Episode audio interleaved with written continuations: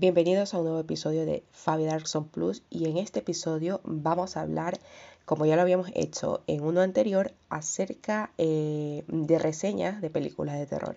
En esta ocasión, quien toma el lugar para poder evaluar y hacer una pequeña reseña es la película de Posesión Infernal El Despertar. Eh, esta película, que fue estrenada, si no me equivoco, la semana pasada, es una película del género de terror. Posesión Infernal El Despertar nos contará la historia de dos hermanas separadas cuyo reencuentro se ve interrumpido por el surgimiento de, de demonios poseedores de carne, empujándolos también a una batalla por la supervivencia mientras se enfrentan a la versión de la familia más aterradora que ustedes se pueden imaginar. Y todo esto eh, va a ser en un entorno em, que constituye el gran cambio que ha tenido eh, las películas de Posesión Infernal del Despertar, ¿no? Con respecto a las anteriores entregas. Para quienes ya han visto estas películas, ¿no? No es la primera que tiene el nombre de Posesión Infernal, sino que ya atrás vienen sus antecesoras. Esta es la, la versión 2023, la versión actual. Posesión Infernal, El Despertar también viene pues con un buen equipo. Eh, el director que es Lee Cronin, eh, también es el responsable del Bosque Maldito, la película en el año 2019 que se estrenó, y también del capítulo 13, Steps to Hell, de la serie de terror 50 States of Fright. Fue precisamente en aquella producción en donde pues en la que Sam Raimi decidió que Cronin sería el encargado de esta nueva entrega que produce con su sello. Tenemos en cuenta que el dueño de las franquicias es Sam Raimi. Em, Ghost House Pictures junto a Neon Lane Cinema, Warner Bros. y Will Atlantic Pictures son los encargados pues, de dar ese sello de las películas, los, promotores de, de, dicha película. ¿no? Ahora vamos a hablar un poco del reparto. Posesión Infernal del Despertar cuenta con Alisa Sutherland y Lily Sullivan como principales protagonistas. Debo decir yo que literal, a mí me encantó la participación de Alisa Sutherland, que es la madre en la película. Literal, yo fui a ver la película y, pasé, o sea, a mí me encanta el género de terror, pero hubo un momento en la película en la que yo dije, esto es demasiado incluso para mí, literal, o sea, incluso para mí. Eh, ella em, encarna a Aslaug en la serie de Vikingos y a Eve Copeland en La Niebla. A Sullivan la hemos visto también en La Jungla, eh, a Sullivan, una de las hermanas, a la segunda, ¿no? Eh, en La Jungla de Greg McLean de 2017 y en la serie El Misterio de Hanging Rock.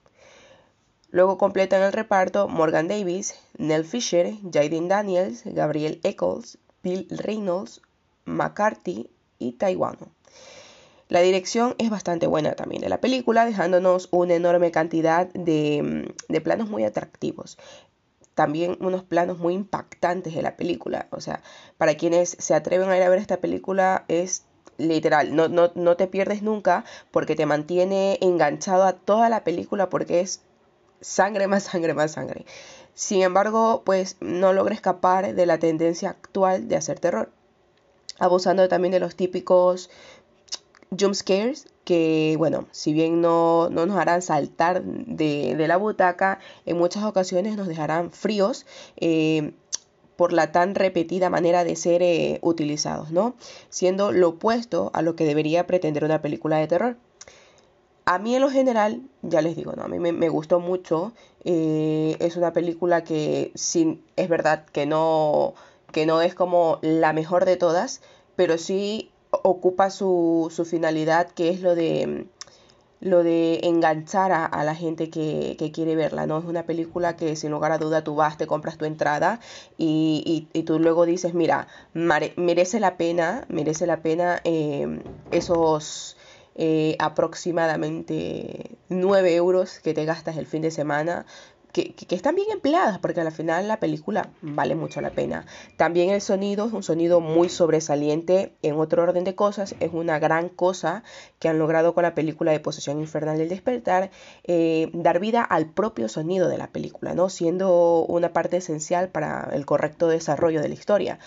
Eh, momentos de suspenso, pues te ponen suspenso de eh, la, propia música, el propio ambiente de la película, teniendo una presencia incluso casi demoníaca, en que hará que nuestra terrorífica experiencia sea aún más satisfactoria, más perturbadora, ¿no?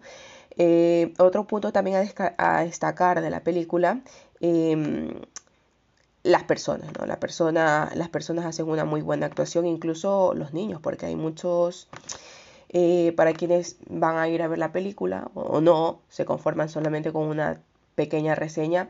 Em, hay muchos, hay, tres niños en la película, ¿no? Que son los hijos de, la actriz principal. E incluso ellos em, hacen una excelente actuación. Eh, te hacen, te transportan eh, el miedo simplemente con sus expresiones faciales, su mirada, te, te, te, hace sentir como que si fueras tú en primer plano el que estuviera viviendo la experiencia de, la película, ¿no? La, experiencia, la historia que cuenta. Los actores y en general los personajes no están creados para tener una gran presencia en la pantalla. No brillan en exceso, es verdad, pero sin ser eso importante, pues son más un medio que un fin para el desarrollo de la trama, hay que tenerlo claro. Eh, es decir, funciona más bien como un recurso para ser eh, desmembrados que para contar una historia. Esto es verdad, a ver, eh, en mi opinión es 50-50, ¿no? Es verdad que, lo, que, los, que los personajes de, la película te, transportan esa ansiedad, te, contagian de esa ansiedad, de esa incertidumbre, de, esa, de ese pánico que, demuestran en la película, pero no, no logras ver tú una,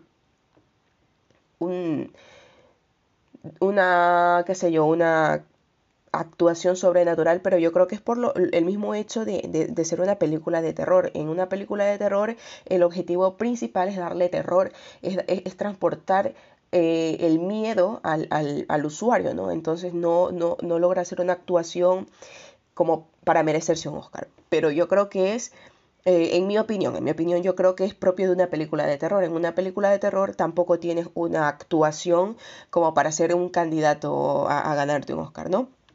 Bueno, en definitiva, la película Posesión Infernal y el Despertar narra pues una historia que tiene un fin muy marcado y es el de asustar, como lo venía diciendo, ¿no?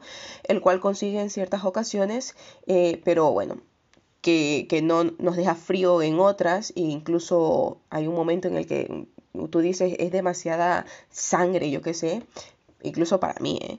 y el, el, impactar, el punto de impactar al espectador con repetidas brutalidades ejercidas contra los personajes, desmembramientos, etcétera, en lo cual pues sí logra cumplir con su cometido, ¿no?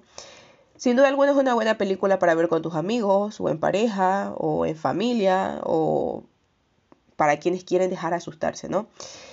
Estamos ante una película que es verdad que no sorprende a, grado mayor, pero que en general cumple bien con, su función, ¿no? Quizás no sea apta para todo el mundo por las escenas tanto de desmembramientos, sanguinarias, eh, asesinatos brutales, por ser bastante gore, ¿no? Pero que sin ser imprescindible para el amante del terror, bueno, sí que nos puede hacer pasar un buen rato o malo, pues depende ya cómo, cómo lo mire cada persona, ¿no? Sin duda alguna, para quienes quieren mirarse la película, la recomiendo, ¿no? Para que tengan una especie de mm, conciencia del sonido, voy a reproducir un leve fragmento.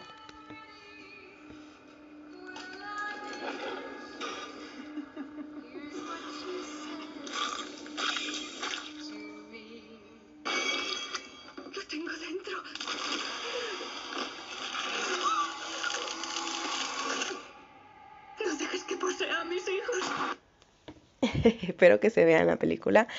Literal, me encantó.